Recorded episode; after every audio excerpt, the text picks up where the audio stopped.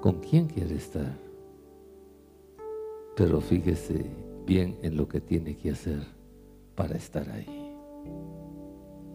Dígale, Señor, derrama sobre mí esta noche el discernimiento necesario para poder tener una nueva visión de mi vida, un nuevo fin de mi vida y un nuevo propósito de mi vida. Porque cuando yo entienda ese proceso en mi vida, entonces sé que voy a caminar en la dirección y en la conducción que tú y yo hemos pactado. Gracias Señor por este momento.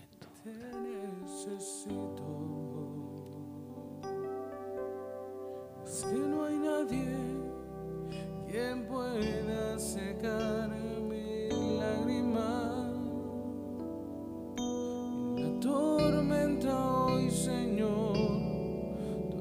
eres mi calma.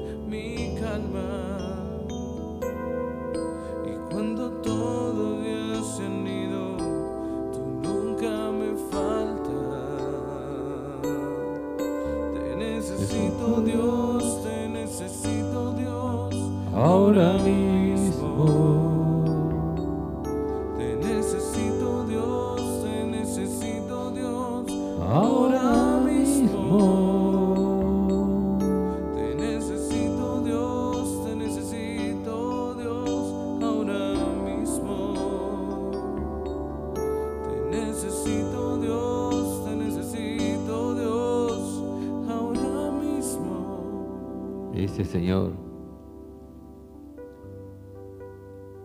muchas veces no has recibido por la forma de buscarme. Porque el deseo y la intención con el que me buscas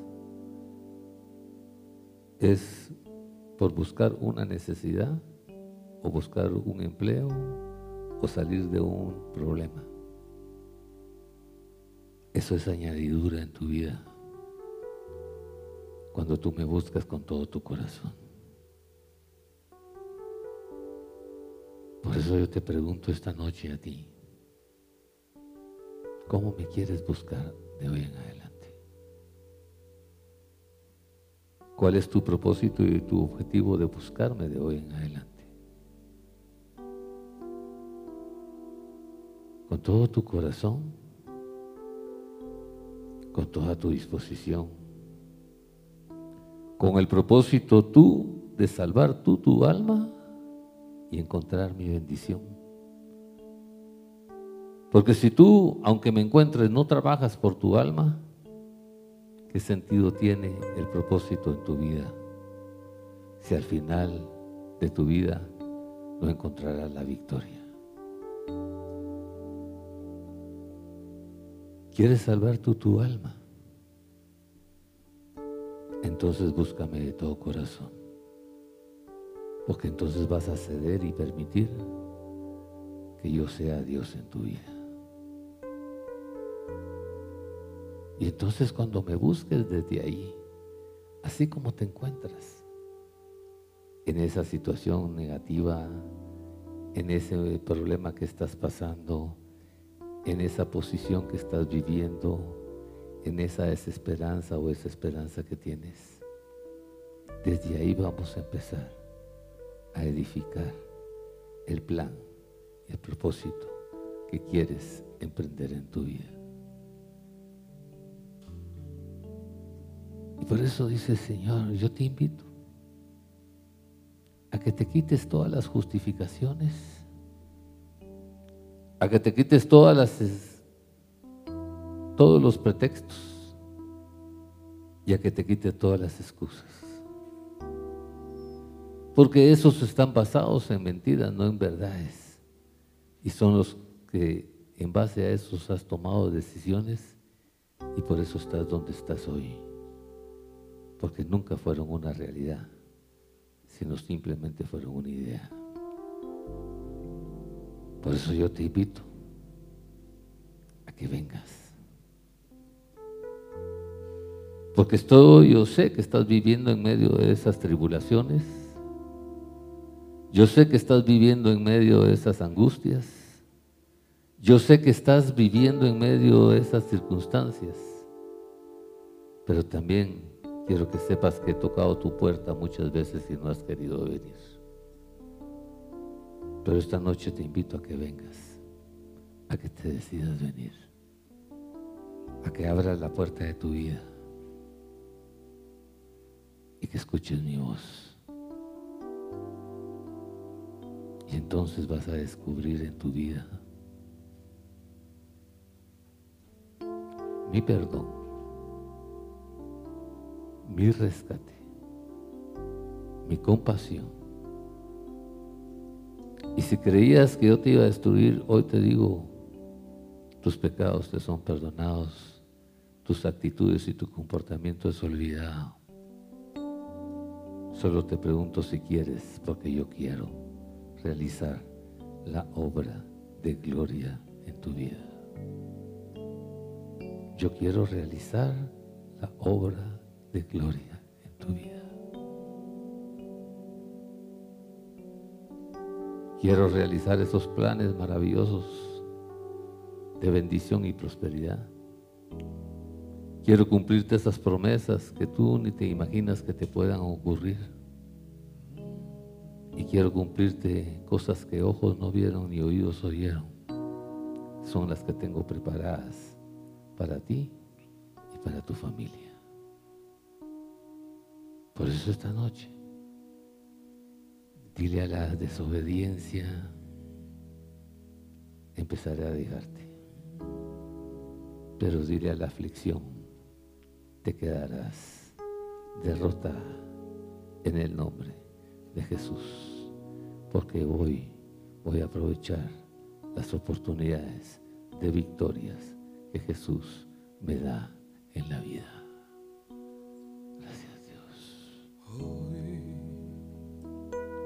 Señor Jesús,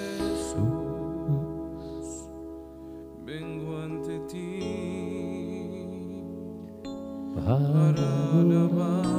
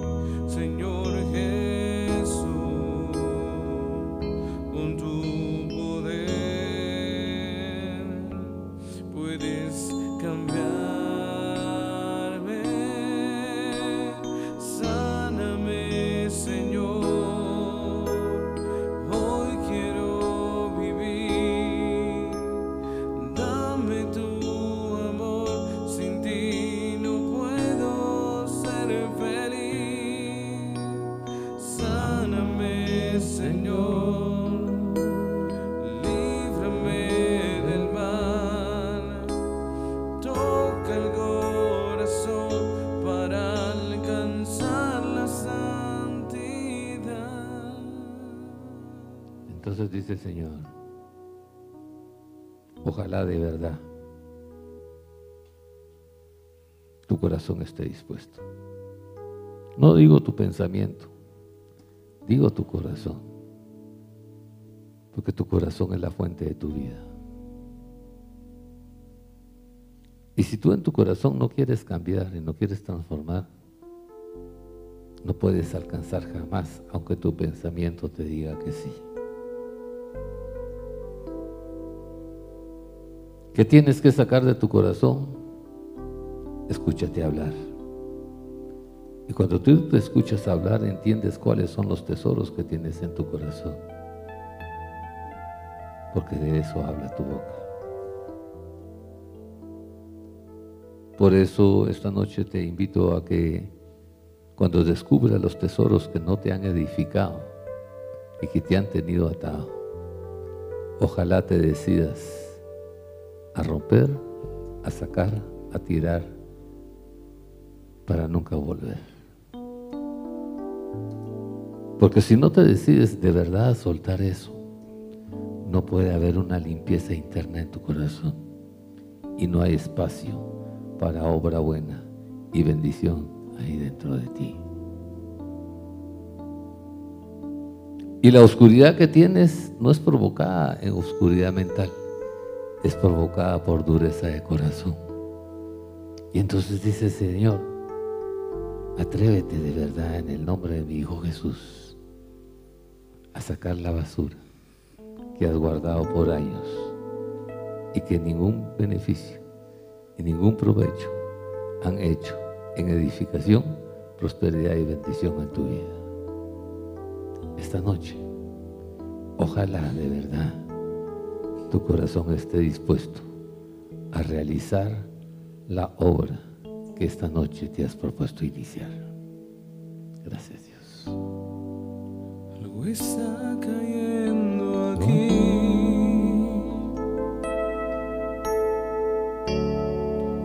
Es tan fuerte sobre mí.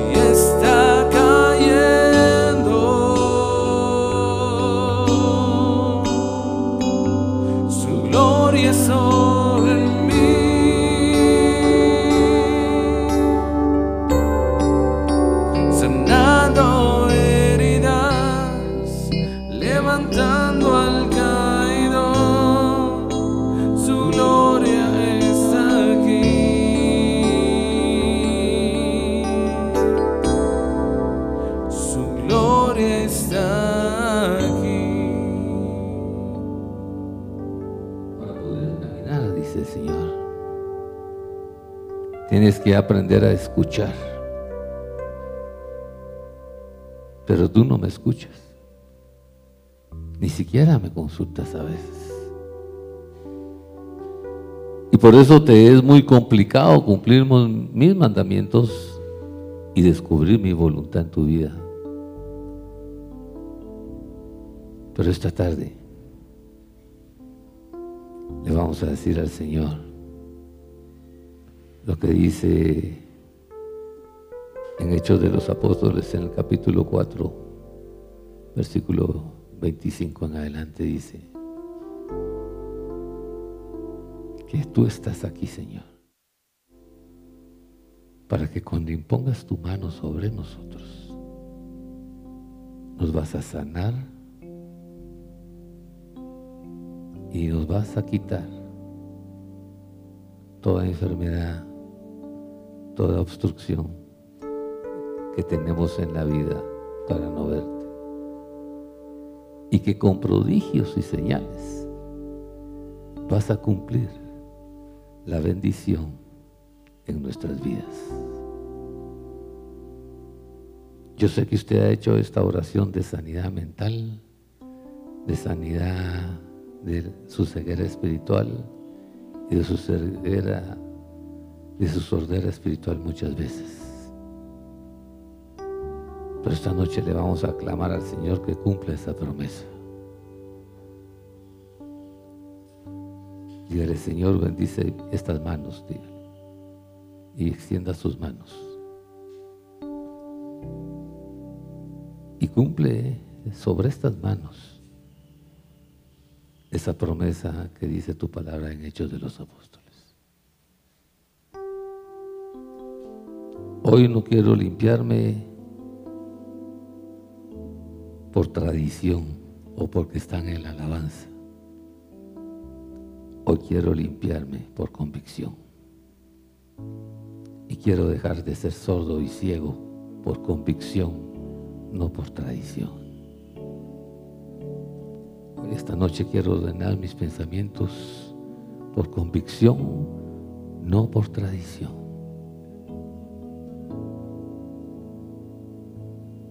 Con su mano extendida, dígale Jesús derrama sangre, tu sangre sobre esta, sobre esta mano. Y sane sus oídos. Y sane usted su corazón. Y sane usted sus ojos.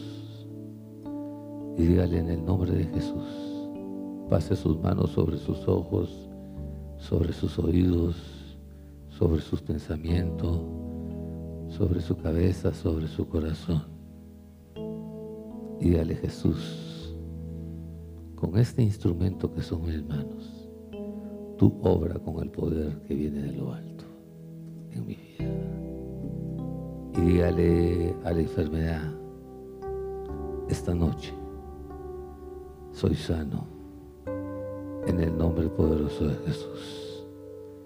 Y con la sangre bendita con la que fui comprado, esta noche me purifico y me bendigo en la gloria, en el poder y en la autoridad que me es otorgada en mi vida. Y sánese usted su corazón y sane usted sus oídos, sane usted su boca si le gustan los chismes, sane sus pensamientos, sane sus manos, póngale dominio a su lengua. Dígale, Señor, Gracias por este momento de sanidad.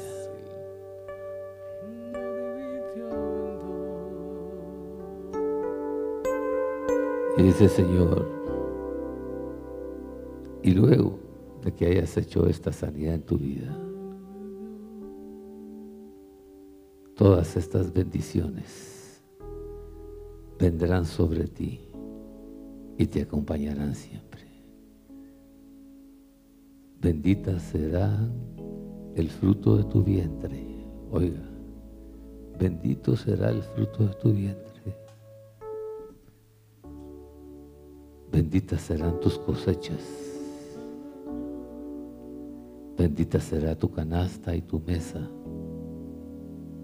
Bendito será tu hogar y tu camino. Porque el Señor te concederá victoria sobre todos los enemigos. Y avanzarán contra ti en perfecta formación, pero serán huidos en desbandada, porque Dios los echará de ti.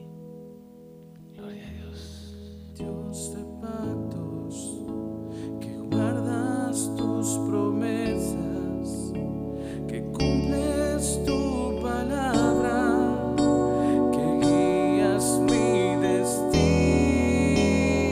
oh, Dios, Dios de.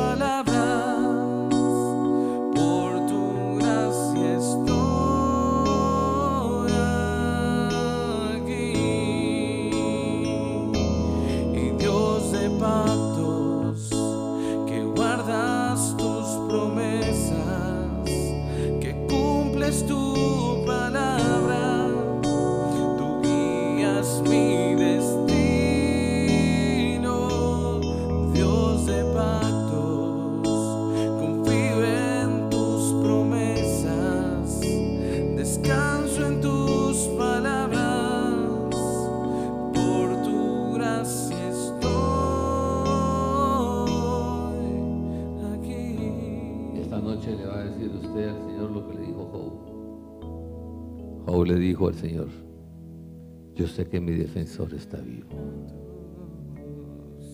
y tiene el poder para apoyarme y ayudarme a salir de donde estoy. Yo quiero obedecer y cumplir lo que esta noche estoy pactando para pasar el resto de mi vida en la prosperidad que Él me quiere dar, los años que me quedan de vida. Amén. Amén mis manos. Maravilloso Jesús, milagroso Señor.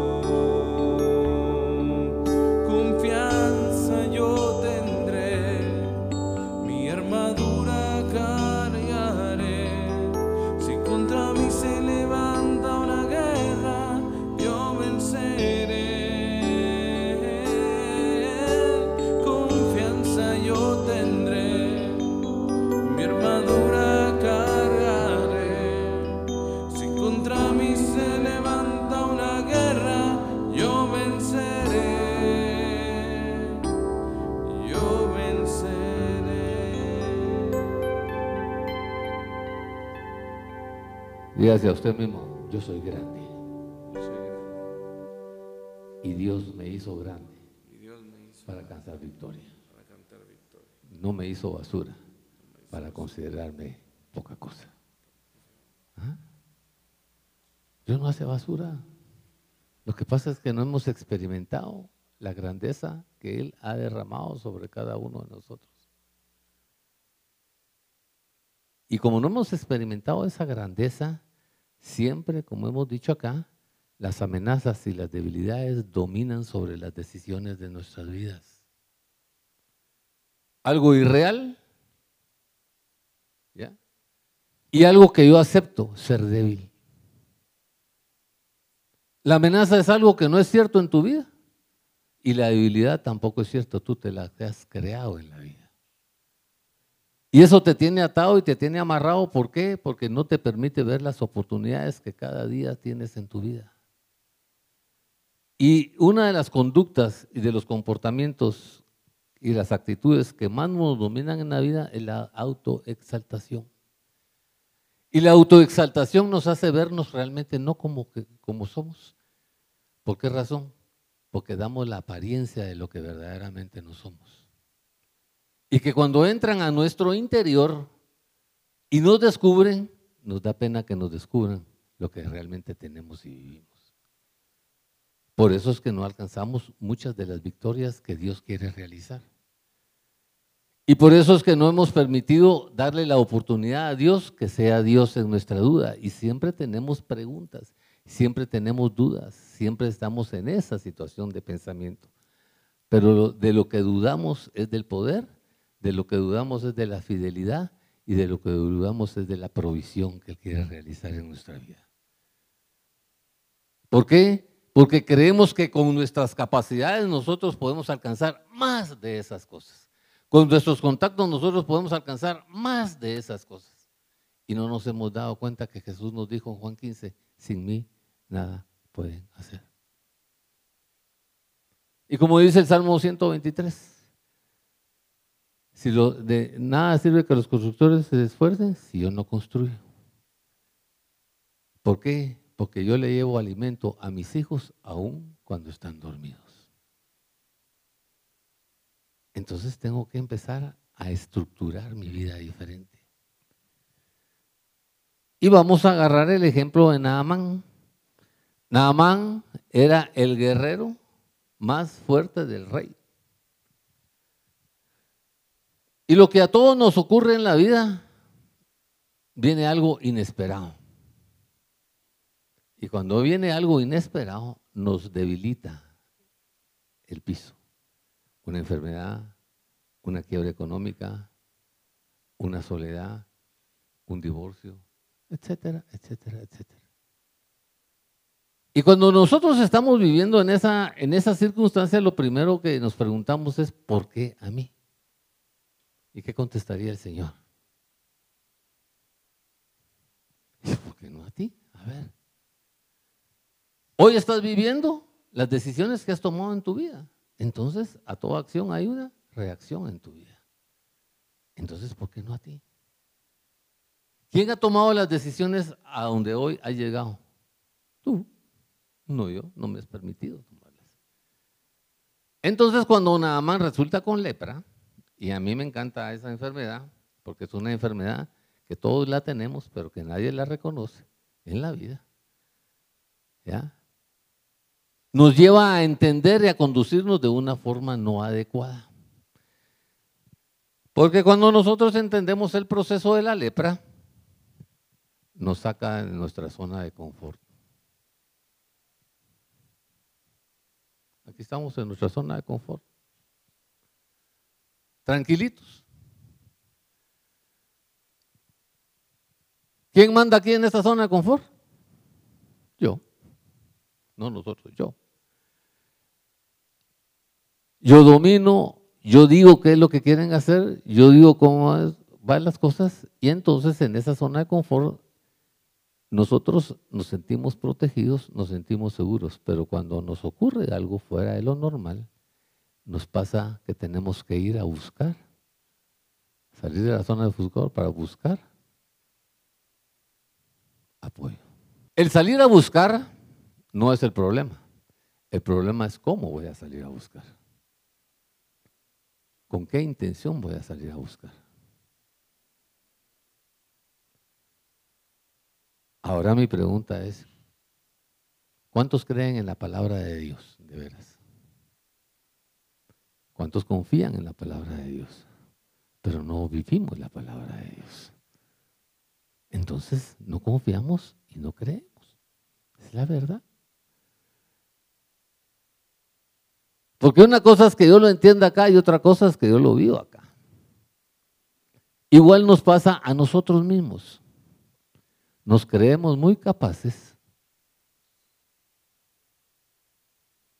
pero cuando nos toca algo que nos saca de la zona de confort, nos volvemos de la noche a la, mañana, la mañana y entonces perdemos conceptos de solución, perdemos conceptos de oportunidad, perdemos conceptos de salir adelante. ¿Por qué? Porque qué pena o qué clavo que me vean así. Vaya.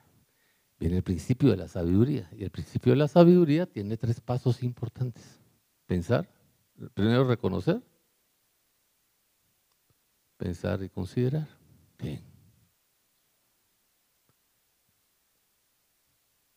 Hoy, yo no sé cómo venimos.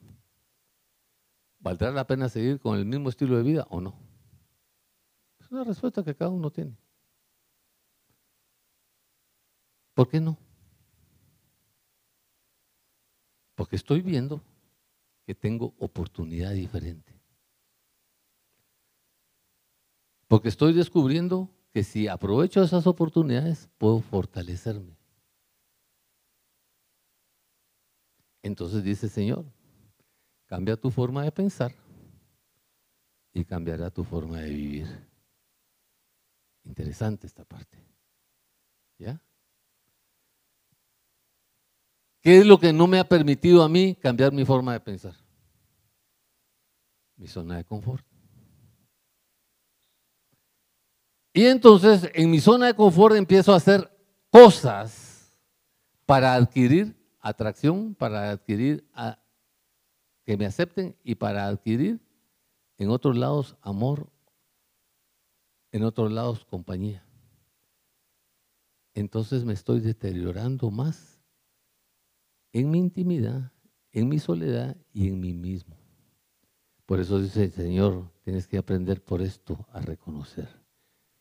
Porque cuando reconoces, sabes de dónde tienes que empezar y cómo tienes que empezar. Cuando nosotros andamos en un problema, andamos en angustia y andamos en aflicción.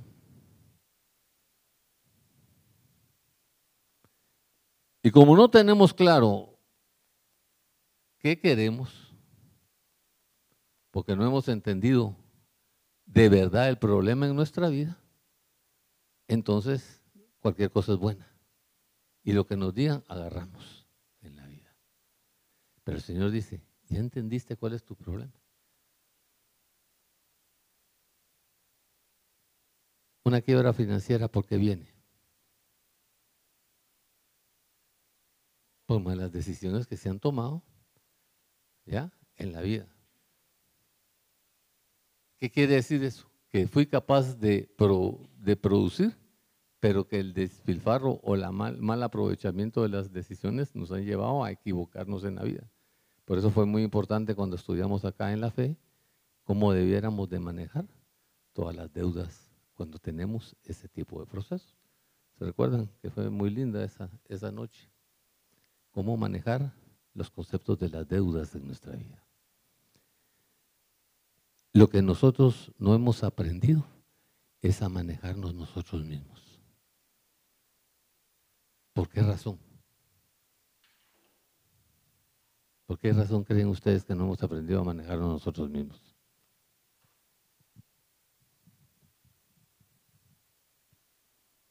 A ver, exacto porque no me conozco. Y cuando yo no me conozco, no sé hasta dónde soy capaz. No he entendido las cualidades que tengo, los dones que tengo en la vida.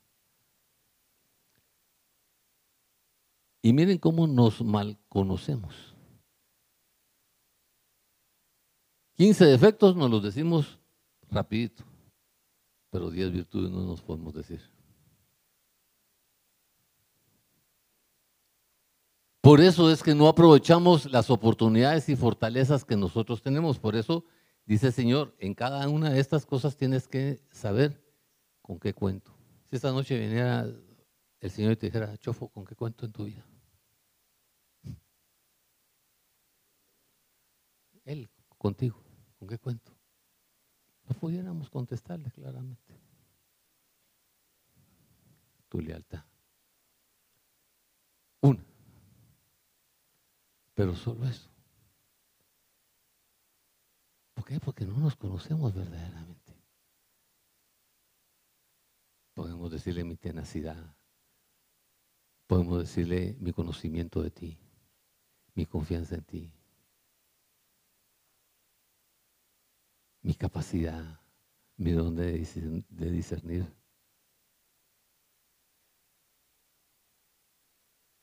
¿Y con qué no cuento?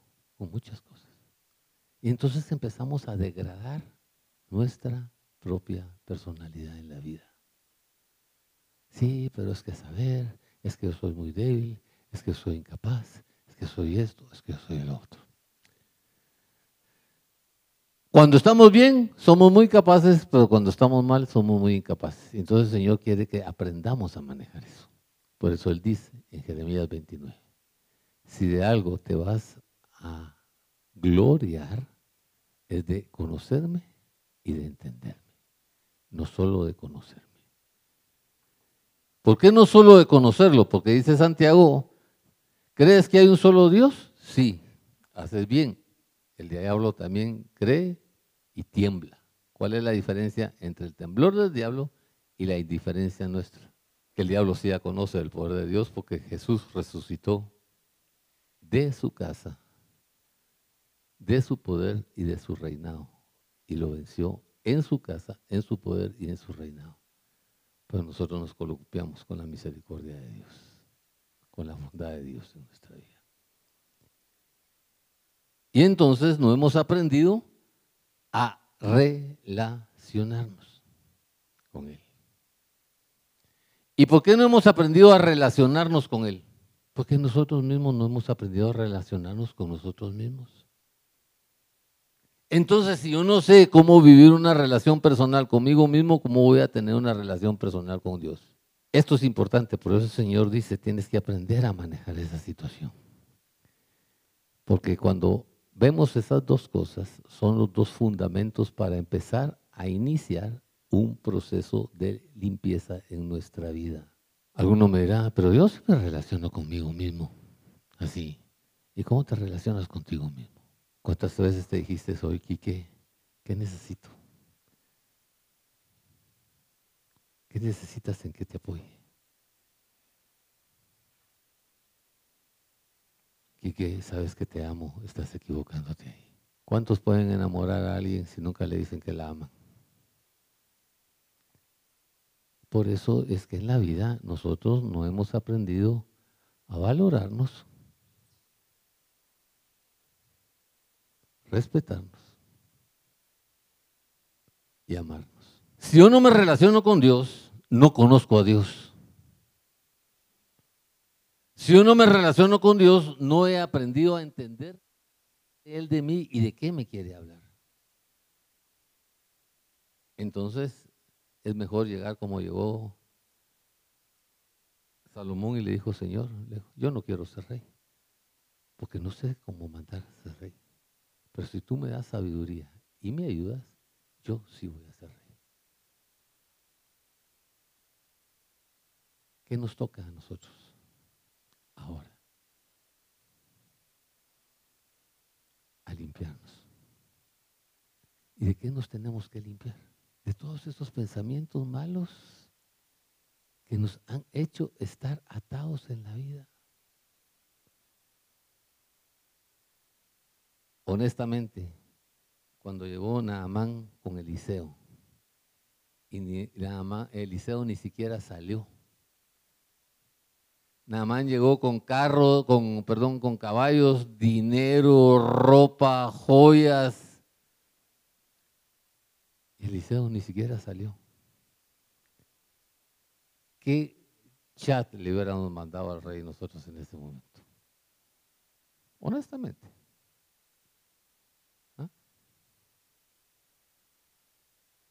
Mira este. ¿Ah? ¿Sí o no? ¿Qué se cree este?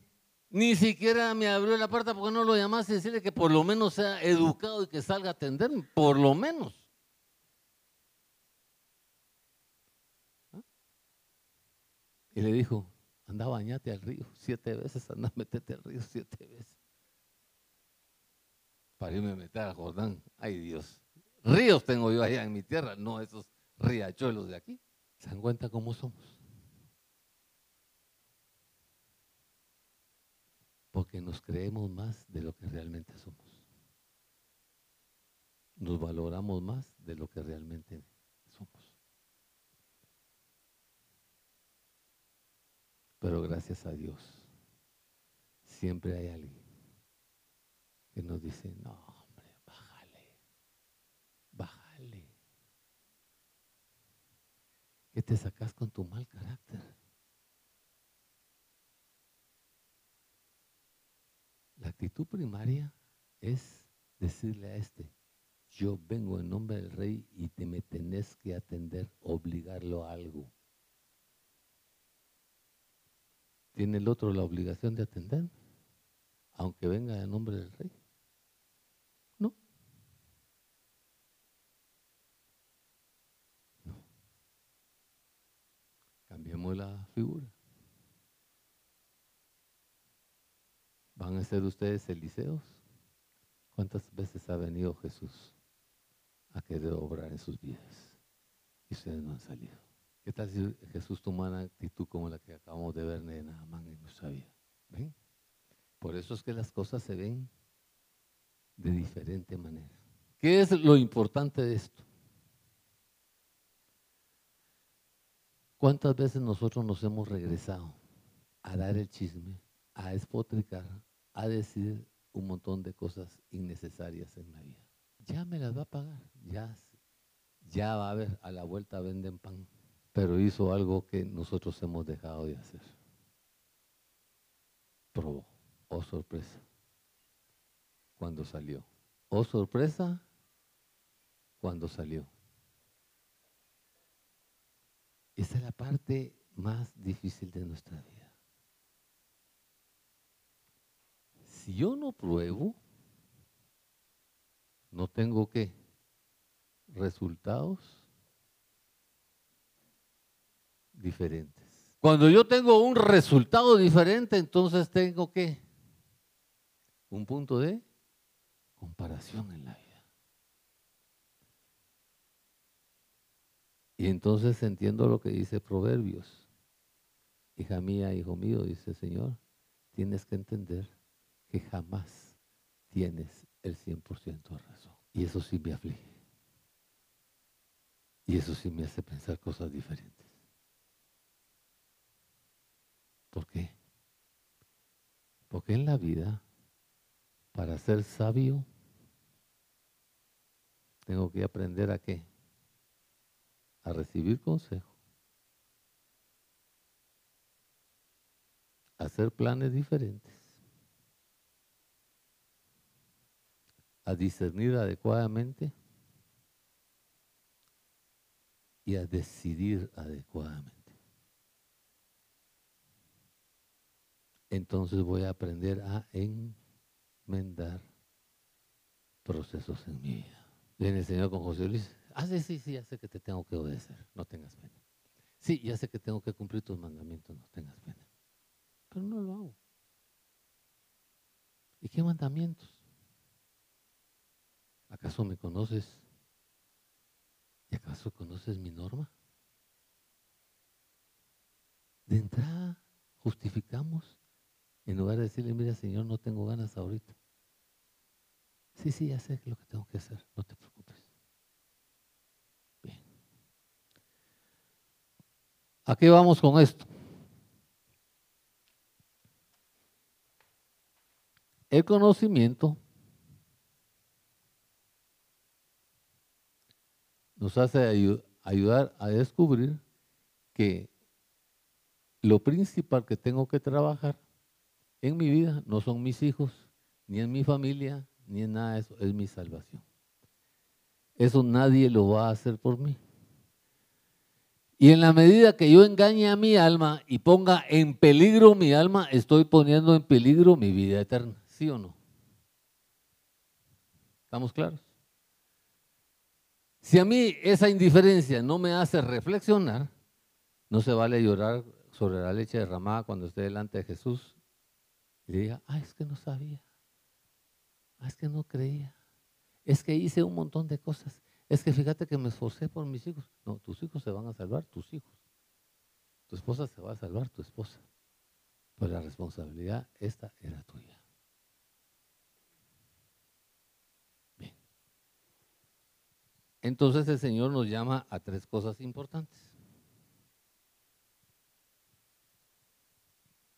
A la limpieza, a la sumisión y al agradecimiento. Hoy posiblemente no nos va a dar tiempo de ver todo. Vamos a empezar a ver esta parte. Porque si yo no entiendo qué me tengo que limpiar, lo demás no lo voy a hacer. ¿Por qué? Por desconocimiento. Entonces nadie hace las cosas verdaderamente si no conoce y no entiende cuáles son los procesos que tiene que llevar. Entonces nos vamos a ir a la limpieza espiritual. Isaías 1.16, ¿qué dice?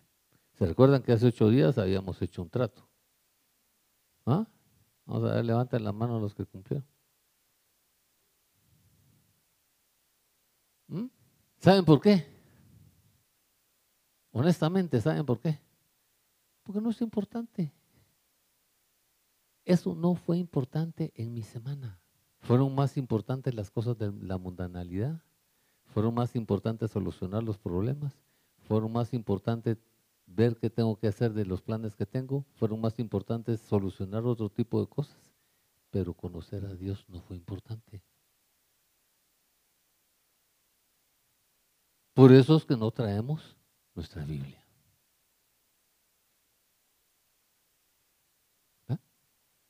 Entonces, ¿cómo voy a conocer a Dios si no leo? ¿Cómo va a salir chofo de ingeniero si no estudia ingeniería?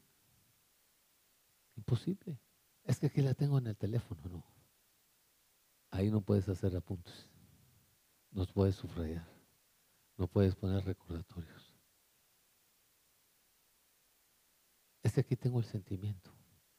Sí, pero otro tipo de sentimiento que ha degradado, que ha desvanecido y eso te ha tomado, ya te ha llevado a tomar decisiones diferentes. Entonces, de verdad, ¿es importante Dios? Sí. ¿Quiero conocerlo? Sí. Entonces cumpla, obedezca y haga. Porque si no, hay dos tipos de limpieza. La limpieza ceremonial, que es la que nos hemos hecho toda la vida el bautismo, que vamos aquí, que rebasamos, que quemamos, que lavamos, que hacemos horas, pero adentro no ocurre nada. Dice el Señor, eso no sirve de nada. Entonces empecemos pues en Isaías. ¿Qué dice Isaías? Bien. Dice el Señor, hoy tienes que hacer un alto, mire y oiga en tu vida. Hoy. Alto Mire y oiga, ¿dónde mirábamos este rótulo? Cuando íbamos a atravesar la línea férrea.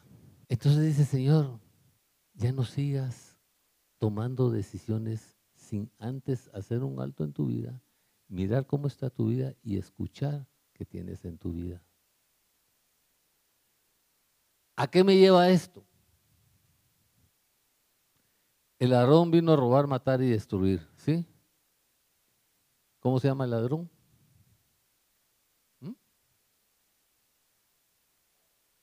En mi vida se llama Quique Ponce. Porque el que decidió aceptar fui yo. Él no me impuso nada. ¿O han visto ustedes a algún diablo que lleve a otro diablo de la oreja que vaya a hacer lo que tiene que hacer? ¿Para que no?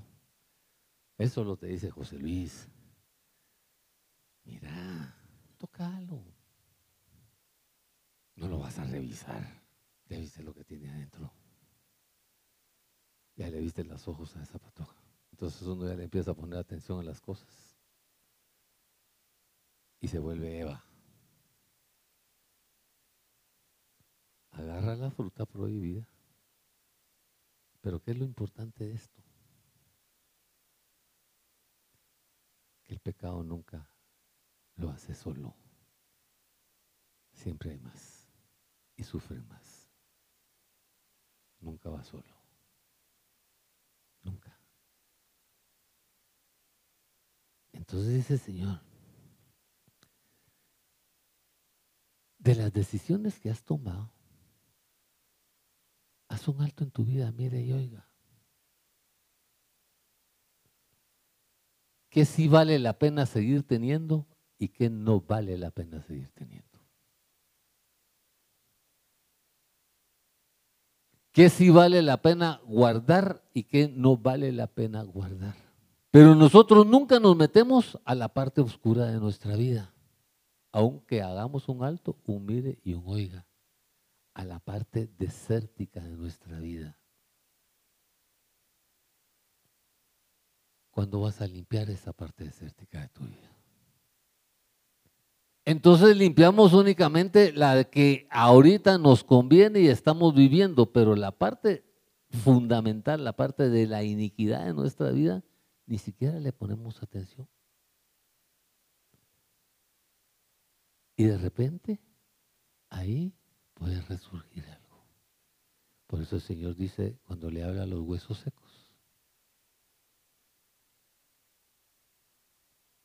les empieza a hablar a los huesos secos y los huesos secos empiezan a tomar vida.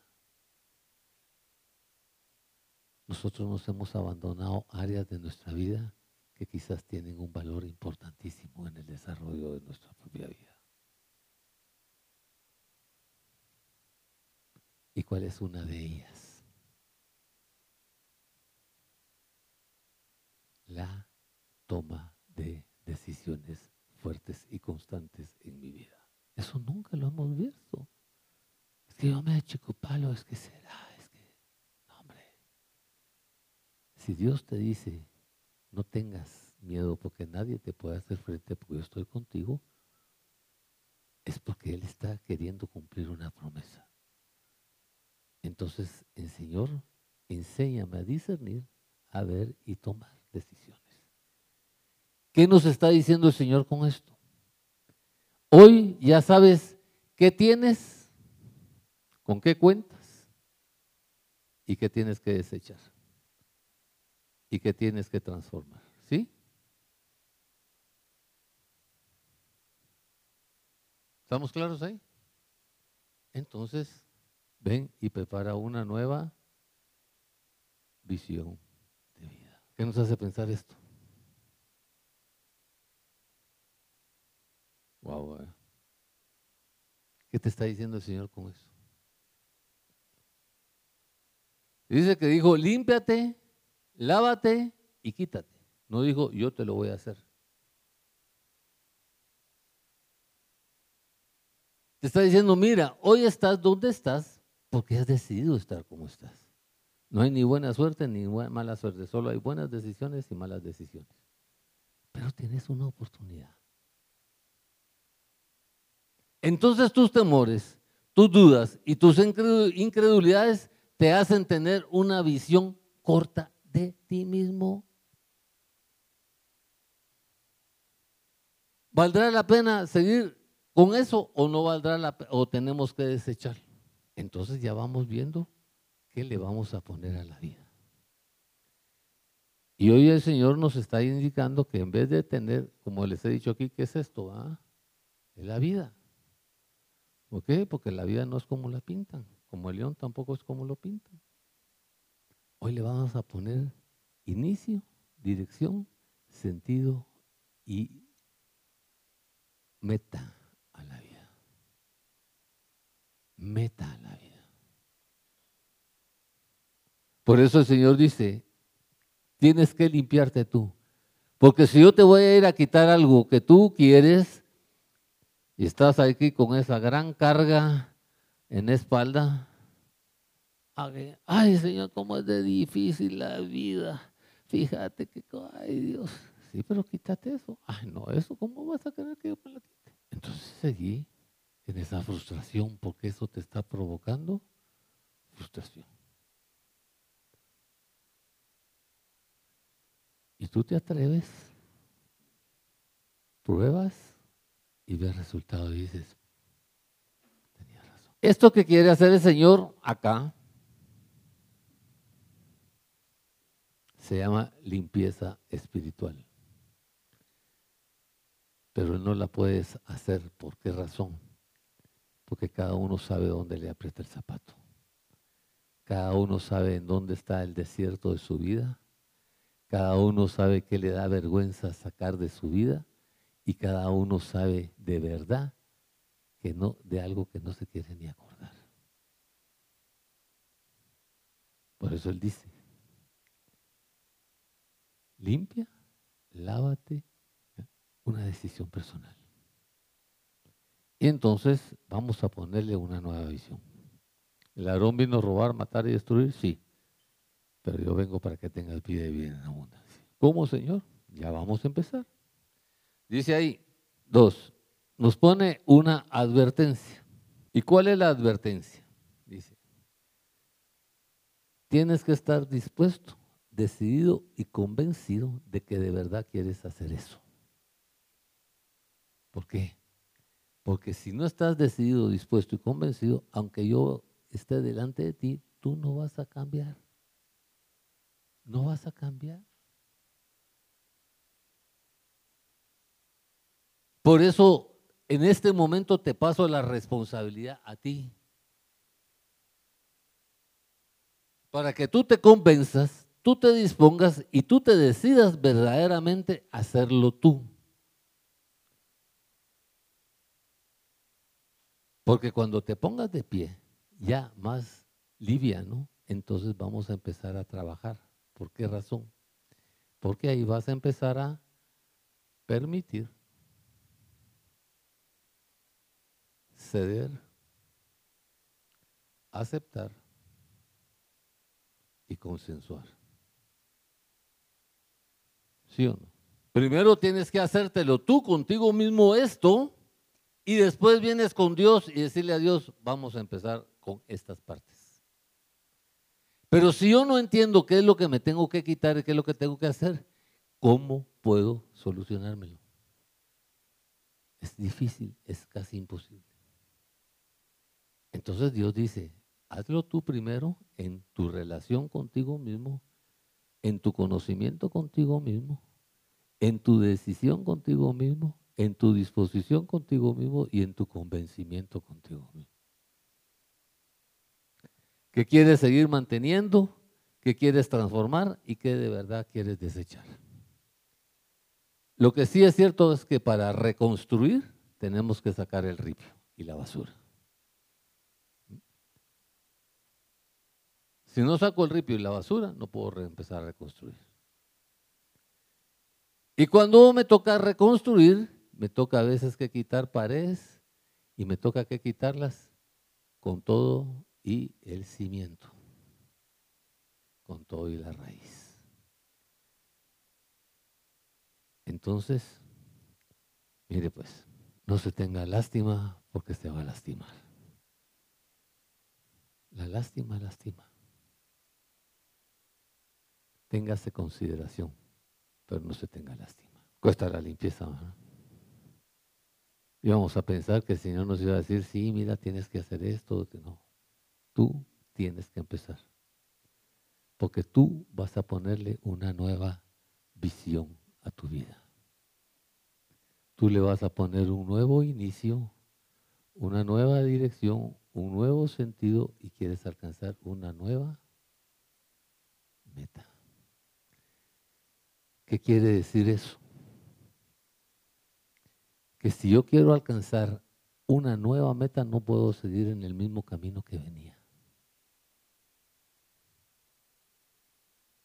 ¿Estamos claros? Tengo que empezar a caminar en sentido diferente, en dirección diferente, en conducción diferente. ¿Verdad? ¿Estamos? Bien. ¿Cuántos conocen el camino de la salvación? Si es que la meta es alcanzar la salvación. Porque algunos también no quieren alcanzar la salvación. Dice eso de, la vida eterna es casaca. Bueno, viva con esa idea y al final no se lamente. Pero hay un dicho que dice que prevenir no es lamentar. Entonces, prevéngase. Por eso es que, es, más es más importante la medicina preventiva o la medicina curativa. ¿Ah? Entonces, ¿para qué se va a correr riesgos finales con sorpresas desagradables? Situaciones innecesarias, con problemas innecesarios, cuando hoy se los puede evitar. ¿Estamos claros? ¿Sí? Dice Señor, ¿quieres ayuda o no quieres ayuda? ¿Sí? ¿Hasta dónde? Porque ese es otro tema. ¿Hasta dónde? Es increíble que donde hubo amor después hay odio. ¿ah? y hasta problemas legales. ¿Hasta dónde? ¿Hasta dónde vas a permitir que Él sea Dios en tu vida? ¿Hasta dónde vas a permitir que Él empiece a manejar tu vida y ahí le vas a decir, ahí está tu línea? Es importante esto, porque es el proceso que tengo que hacer verdaderamente en mi vida. Hoy no vas a jugar Hoy vas a decidir. Hoy no te vas a limpiar ceremonialmente, hoy te vas a limpiar de verdad en tu corazón y en tu vida. Por eso es esta parte importantísima. Y por eso te advierte esto. ¿Y por qué nos advierte? porque en guerra avisada no van existir muertos. Dice el Señor, si no haces eso, sin duda morirás, vas a seguir así. Por eso Baruch dice, yo no entiendo, dice, el proceder de tu vida. Sabiendo tú que si estás mal, no entiendo por qué no quieres transformar tu vida. Sabiendo tú que vas a ir al Seol, no entiendo por qué no quieres hacer un alto y transformar los procesos que traes. No entiendo. No entiendo. Bien. ¿Estamos claros ahí? ¿Qué más dice el Dios ahí? ¿Cuál es la base del pecado? La desobediencia. ¿Y cuando se vuelve más prohibido un pecado? Cuando sabiendo que estamos pecando, lo hacemos conscientemente. Por eso dice el Señor, de eso nadie, nadie se engaña. Ustedes saben verdaderamente cuándo están obrando mal.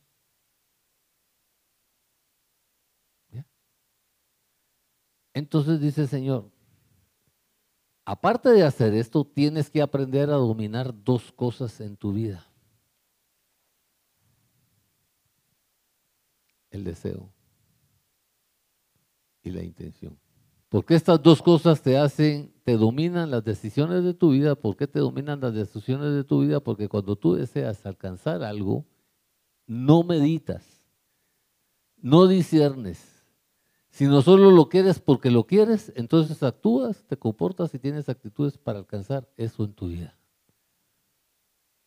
Nos recordamos cuando andábamos en la juventud enamorando. ah, si nos gustaba una chava o les gustaba un chavo, buscaban el medio para alcanzar el propósito sin saber si era edificante o no era edificante. Por eso dice el Señor, antes de tomar una decisión, pregúntate, ¿me edifica, me beneficia y valdrá la pena hacerlo o no? Porque toda acción hay una y no nos gusta vivir las reacciones, no nos gusta pasar el desierto de regreso. No nos gusta la enmienda en el proceso de la vida porque es muy dolorosa en algunos casos. Por eso el Señor nos hace esas advertencias y nos dice, ojo, el pecado tienes que entenderlo y reconocerlo y ponerle nombre y apellido. Si tu pecado son las mujeres, tienes que decir, yo soy un mujeriego, yo soy mujeriego.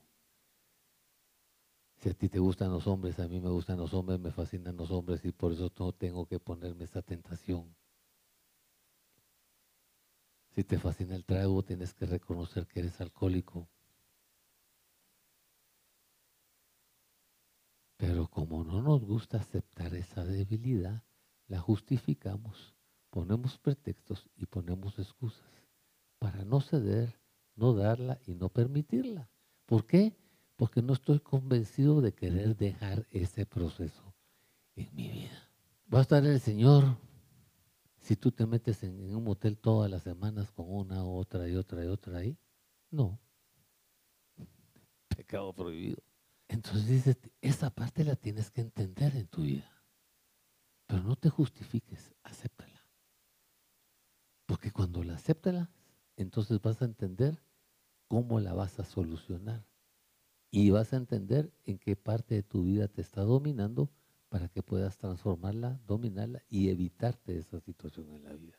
Hasta aquí estamos claros con el primer paso de limpieza que tenemos que dar. ¿sí? Vamos al segundo paso de limpieza. ¿Cómo nos dejó este primer paso? ¿Ah? Jeremías 4:14. ¿Qué dice? ¿Quién lee palabra de Dios? Fíjense que habla de Jerusalén. ¿Y qué significa Jerusalén? La, la ciudad escogida de Dios. Entonces dice, mira Vinicio, tú que eres un escogido mío, Mira, Mirza, tú que eres una escogida mía, ¿por qué no has aprendido a manejar las cosas perversas de tu corazón? En las mujeres es más que los hombres. En el sentimiento, muchas veces actuamos por impulso. Y cuando descubrimos el resultado de esa acción, empezamos a decir. Que tomé esa decisión. Porque ese fue tu deseo y esa fue tu intención. No la meditaste. Entonces el Señor dice, quiero que empieces a trabajar en tu corazón. ¿Por qué? Porque nosotros actuamos por sentimiento, no actuamos por sentimiento, por pensamiento. Y entonces dice el Señor que en tu corazón es la fuente de tu vida. Ese ese Cupido la vino a fregar. Y cuando tú no trabajas en la fuente de tu vida, entonces no tienes tesoros adecuados que edifiquen tu vida. Entonces no puedes hablar bien. ¿Por qué? Porque lo que tienes es resentimiento, lo que tienes es inseguridad, lo que tienes es inaceptación, lo que tienes es lamento, lo que tienes son rencores. Y entonces tu vida habla de eso, pero no habla de valores no habla de valores. Entonces, cuando yo tengo que aprender a limpiar mi corazón de las cosas que no me han edificado y que me tienen a mí oprimido y no me tienen en libertad, por eso el Señor dice, en lugar de llorar, empieza a orar. Una letra hace una gran diferencia. En lugar de estarte lamentando, empieza a hablarte a ti mismo y empieza a descubrirte a ti mismo qué es la circunstancia que de verdad no te oprime a ti, tu sentimiento, y no te da libertad de pensamiento. Ese es el reto que habla el Señor. Porque cuando yo limpio mi corazón, cambia mi forma de pensar. Por ejemplo, tengo este sentimiento tan duro. Y me pregunto, ¿valdrá la pena seguirlo teniendo y por qué? Fíjese que hay gente que tiene un resentimiento del 17 de julio de 1989. Él lo tiene clavado. Ya, tuvo tiempo suficiente para solucionarlo. Se parece a aquel, paralítico en la laguna de Bethsaida. Llega Jesús y le dice, ¿y cuánto tiempo tienes de estar así? Solo 38 años. Y en 38 años no se has tirado a la piscina. No has buscado el mecanismo de salvarte. Deja de llorar y ponte a orar. ¿A qué vamos con esto? Cuando yo no me siento bien, mire, el hombre trabaja por tres cosas. Cuando su forma de pensar está negativa y su emoción está negativa, aunque eso esté positivo, la curva es negativa. Y queremos empezar a trabajar espiritualmente en nuestra vida. Y es una gran equivocación porque no conocemos a Jesús, no vivimos a Jesús, no creemos en Jesús, y entonces ¿cómo vamos a edificarnos espiritualmente? Dice Señor, tienes que empezar a trabajar tus emociones, tú Porque cuando esto empieza a subir, esto empieza a subir, y aunque esto esté bajo, tu curva se vuelve positiva. No trabaje lo espiritual, empiece a trabajar lo emocional en su vida. Porque entonces eso lo va a ayudar a cambiar su forma de pensar y entonces va a desarrollar otras cosas. Por eso el Señor dice ahí, dejen de hacer el mal. Hay tres características del mal. Nos lleva a asociaciones no edificantes, amigos no edificantes, pactos no edificantes, socios no edificantes en nuestra vida y que se aprovechan al final de la historia de la decisión mala, porque como nos ven caídos, encima de eso no nos quieren dar esperanza para que nosotros no estemos bien, sino al contrario nos quieren dominar siempre y tenernos sujetos a ellos. Por eso dice Señor, tienes que aprender esa parte de tu vida a manejarla. Entonces, si el Espíritu de Dios dice que me va a enseñar la verdad y la verdad me hará libre, yo tengo que decirme a mí mismo, mí mismo aprende a resolver tus conflictos emocionales tú mismo. ¿Quién sabe qué conflictos emocionales tiene que solucionar? Todos. Porque no lo hemos hecho. Porque no hemos tenido la valentía de enfrentar a ese faraón en nuestra vida. Y ese faraón nos sigue teniendo esclavizados todos. Es bien importante esta parte. Entonces, cuando tú sacas eso de acá, empiezas a ver que el sol sale diferente en tu vida. Y empiezas a llenarte de dos cosas, de pensamiento positivo, ¿ya? de esperanza, de ilusión y aprovechar oportunidades positivas. De lo emocional pasamos a qué? A lo mental. Y entonces nuestra espiritualidad va a ser positiva. ¿Por qué?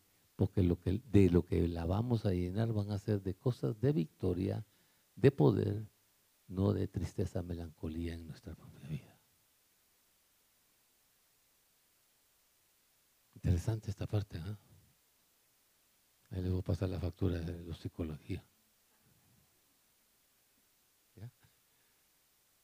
Por eso dice Señor, Tienes que aprender hasta limpiar y manejar tus conductas y tus actitudes y tus comportamientos. ¿Por qué? Porque eso nos va a ayudar a tener esta libertad. ¿Ah? Esa libertad que quiere que nosotros tengamos. ¿Qué más dice? Y hace la gran pregunta. A ver, Mario, a ver, Zuli, ¿hasta cuándo vas a empezar? ¿Hasta cuándo?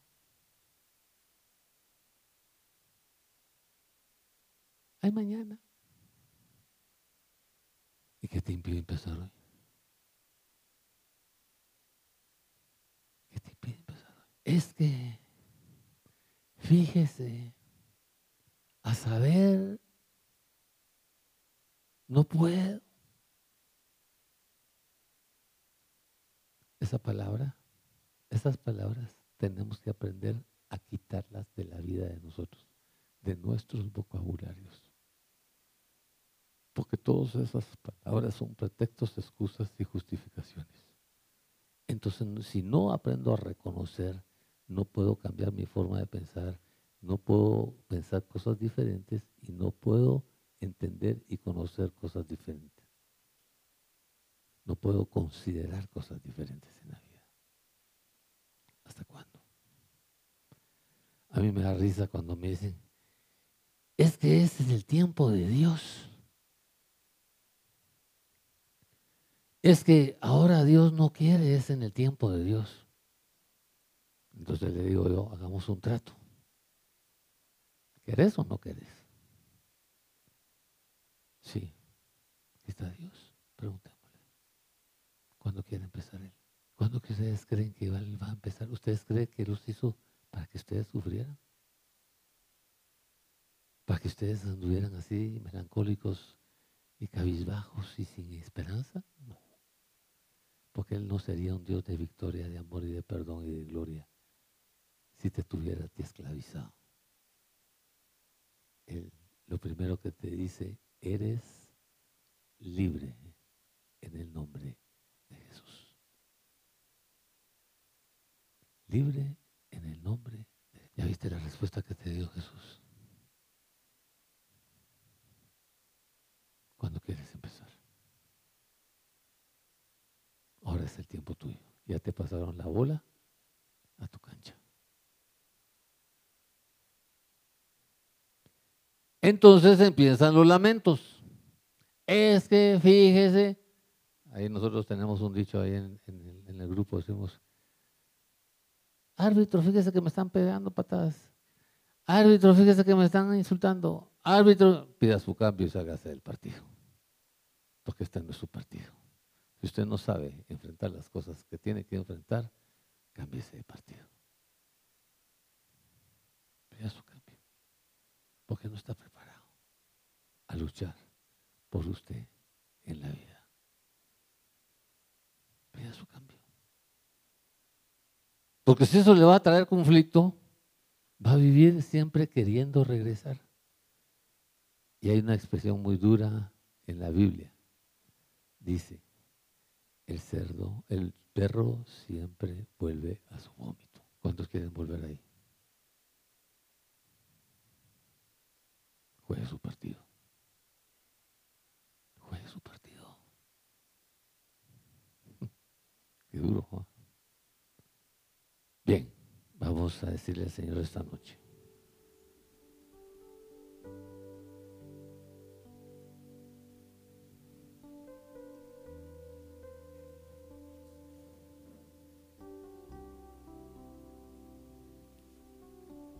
que necesitamos que nos ayude.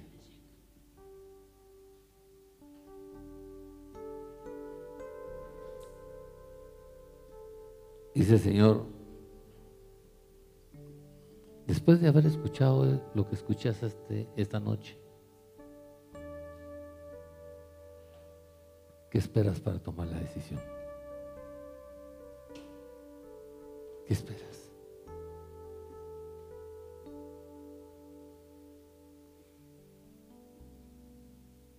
Porque si es algo que yo te puedo ayudar y tender la mano, créeme que lo voy a hacer dice Dios. Para que tú empieces a tener certeza, seguridad y confianza de que de verdad estoy contigo y que te quiero apoyar. ¿Qué esperas? ¿Esperas convencerte un poco más? ¿Esperas decidirte un poco más?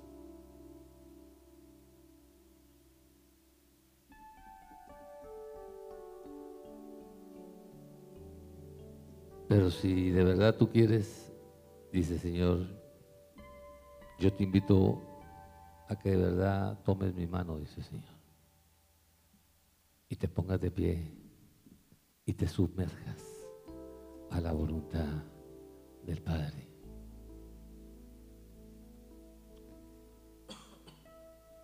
Y hagas dos cosas importantes, dite a ti mismo, diga su nombre, dígase, estás perdonado de todos tus pecados. Porque si Jesús ya te perdonó, hoy te doy libertad de todo lo que te tenía atado en la vida. Si usted no se rompe a usted mismo esas ataduras en su mente, en su corazón, en su ser, en su pasado, en, su, la soledad de su interior, jamás va a tener libertad ni limpieza en su vida.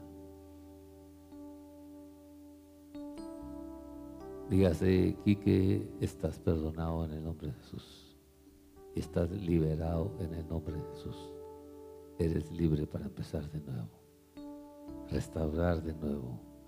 Limpiar de nuevo. En el nombre de Jesús. Date tu oportunidad de perdonarte.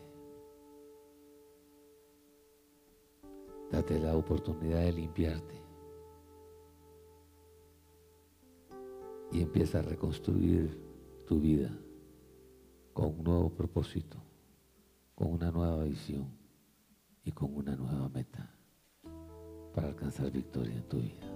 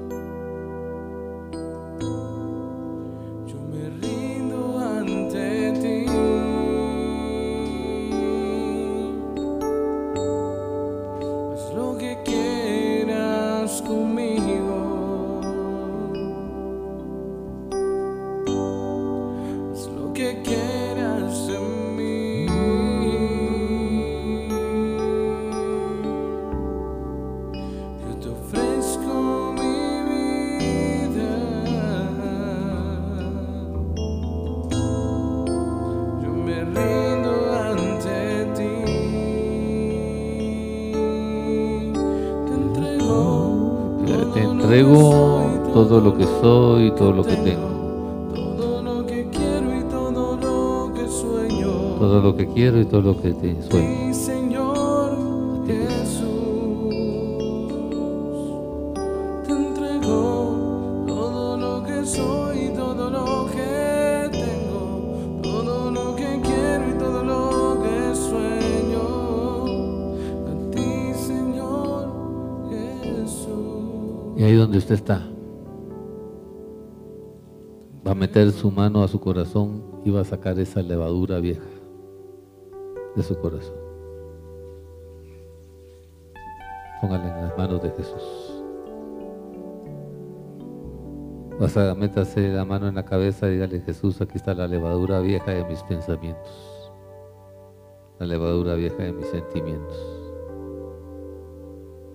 la levadura vieja de las malas decisiones de mi vida.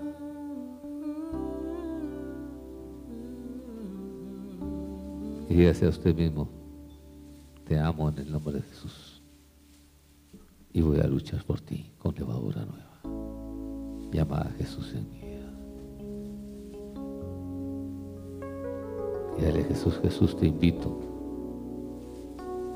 a venir a mi vida, a tomar el timón de mi vida, a tomar la dirección de mi vida, para que a través del poder del Espíritu Santo yo pueda discernir, entender y decidir de acuerdo a tu santa voluntad.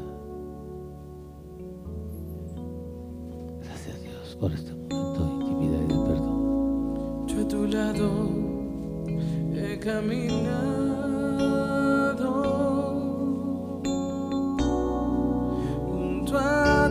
siempre he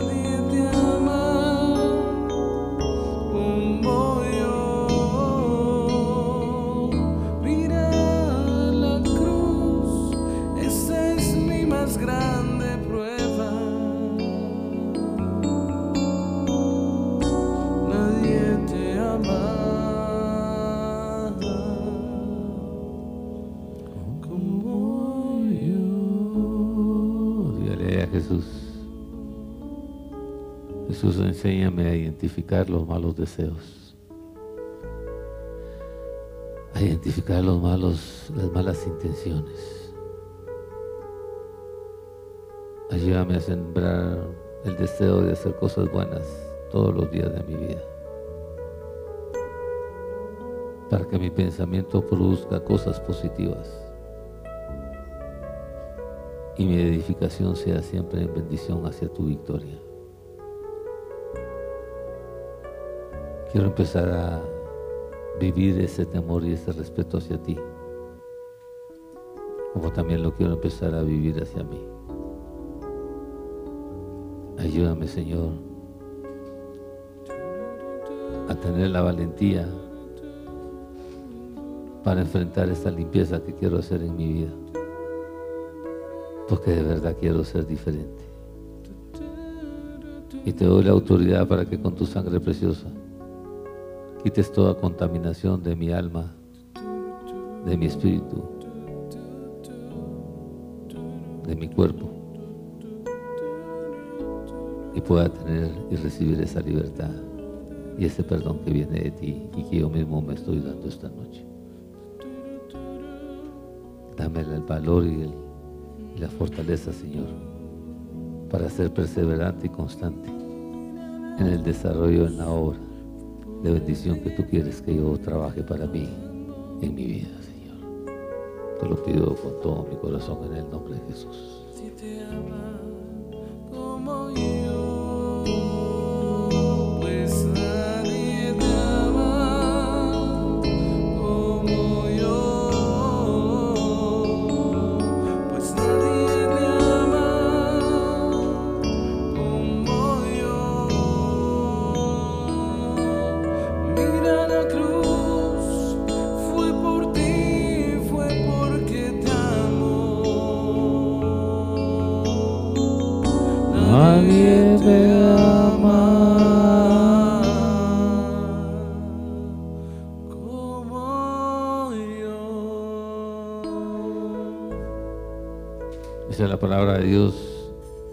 Acérquense a Dios y Él se acercará a ustedes. Y si tú aún te sientes muy pecador, ponte bajo la cruz de Jesús y permite que Él lave tus vestiduras con su sangre y purifique tu vida con el agua de su costado. Lava tus manos para no obrar mal. Limpia tu- tus pies para caminar en el lugar que debes caminar y purifica tu corazón para que tus sentimientos no traicionen tus pensamientos. Dígale, Señor, aquí estoy para recibir esa limpieza, esa bendición y esa gloria que viene de ti. Póngase bajo la cruz de Jesús viste a mí cuando nadie me vio. Me amaste a mí cuando nadie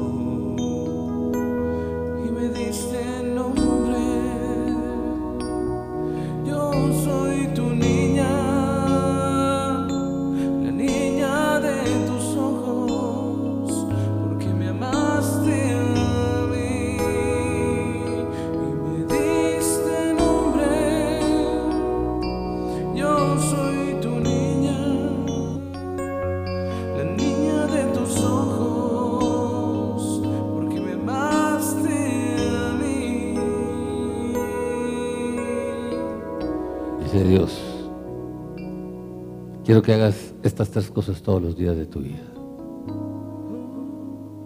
Todos los días de tu vida siémbrate esperanza en tu vida. Todos los días de tu vida.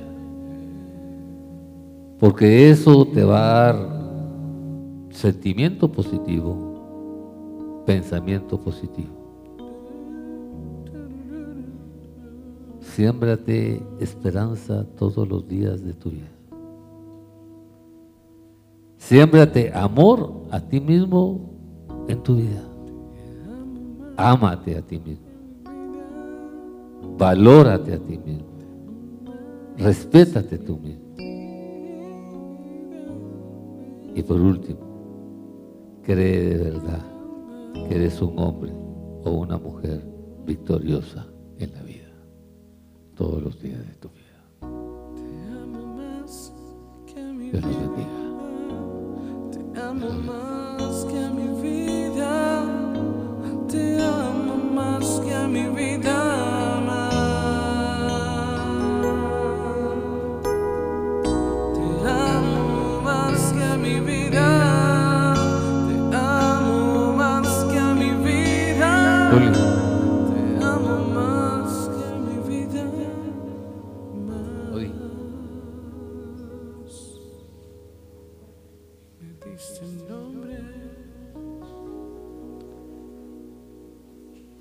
Sentimos? ¿Cómo nos dejó esta noche? A ver.